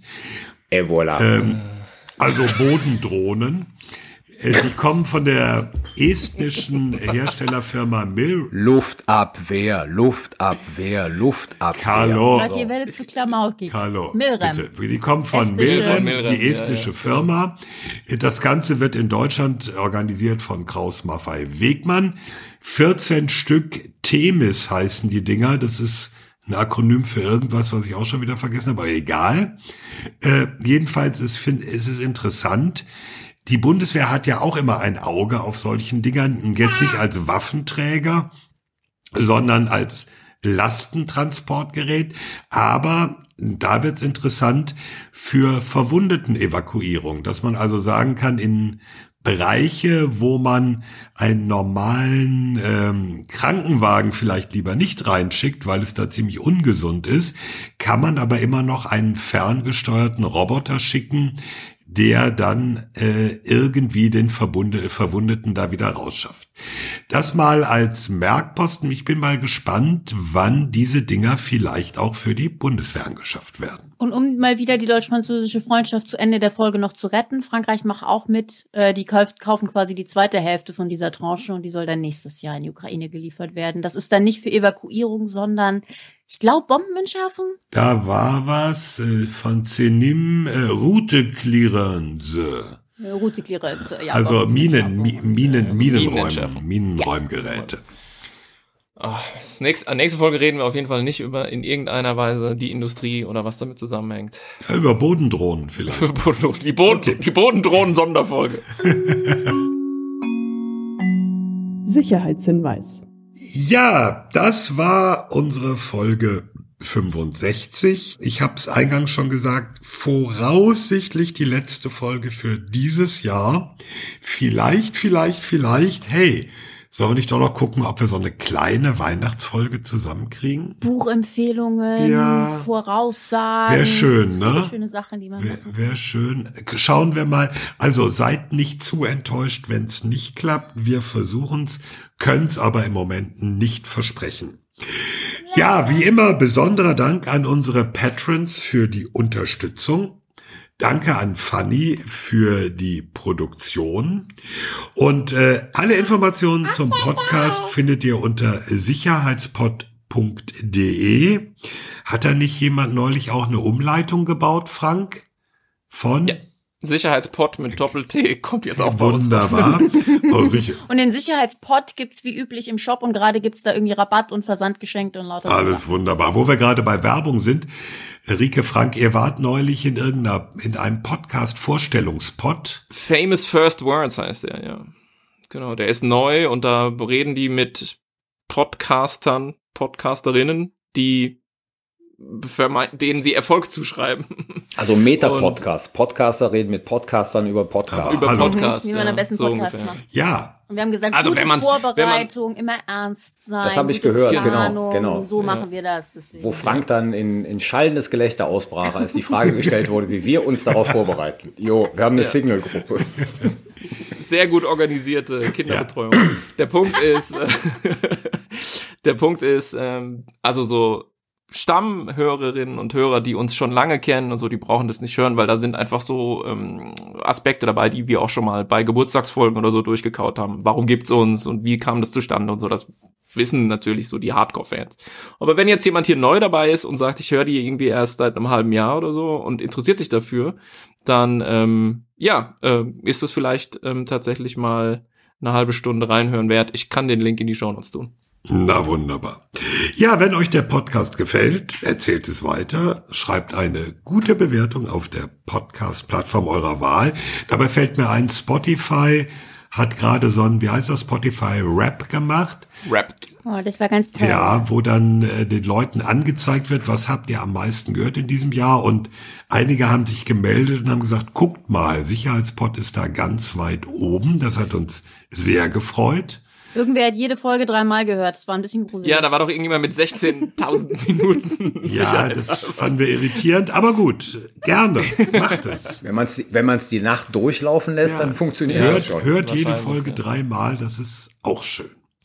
Gut, dann sagen wir, Ja, darf ich vielleicht in diesem Zusammenhang was sagen? Ganz kurz. Ja. So, oh, jetzt kommt's. Also, ich habe das auch auf Twitter geschrieben. Die letzte Folge mit äh, Franz Gaddi hat 75.500 Abrufe gehabt. Es ist ein Irrsinn und ein Wahnsinn, äh, wie viel wir gehört werden. Und da würde ich mich, ich glaube im Namen aller, echt nochmal ganz, ganz herzlich bei allen bedanken. Bei denen, die seit vier Jahren dabei sind und bei denen, die seit dem 24. Februar dazugekommen sind. Das ist echt Hammer. das stimmt. Dem bleibt mir nichts hinzuzufügen, außer zu sagen, es verabschieden sich Thomas Wiegold auf Twitter, at Thomas Wiegold, auf Mastodon, at twiegold, at berlin.social. Oh, Ulrike Franke auf Twitter, at Rike Franke und auf Mastodon kriege ich das zusammen. Rike Franke, at bagarosphäre.fr, Genau, glaube ich. ja. Ja, Das kannst du das nächste Mal buchstabieren. Genau. Ähm, Frank Sauer auf Twitter, at Dr. Frank Sauer und Mastodon, at Dr. Frank Sauer at Mastodon. Mastodon Tech.de? Ich weiß es nicht. Warte, warte, Äh, warte. wir schreiben es auch in die das so? Shownotes, oder? Diesmal. Doch, es hat genau Ah, bestimmt, was ich gesagt wir schreiben es diesmal in die Shownotes und schreiben dazu, Carlo hat immer noch keinen Mastodon-Account. Genau. Und Carlo Masala auf Twitter, at Carlo Masala 1 und Mastodon, fahr zur Hölle. Tschüss. Ciao. Das war mein Tröd. Tschüss.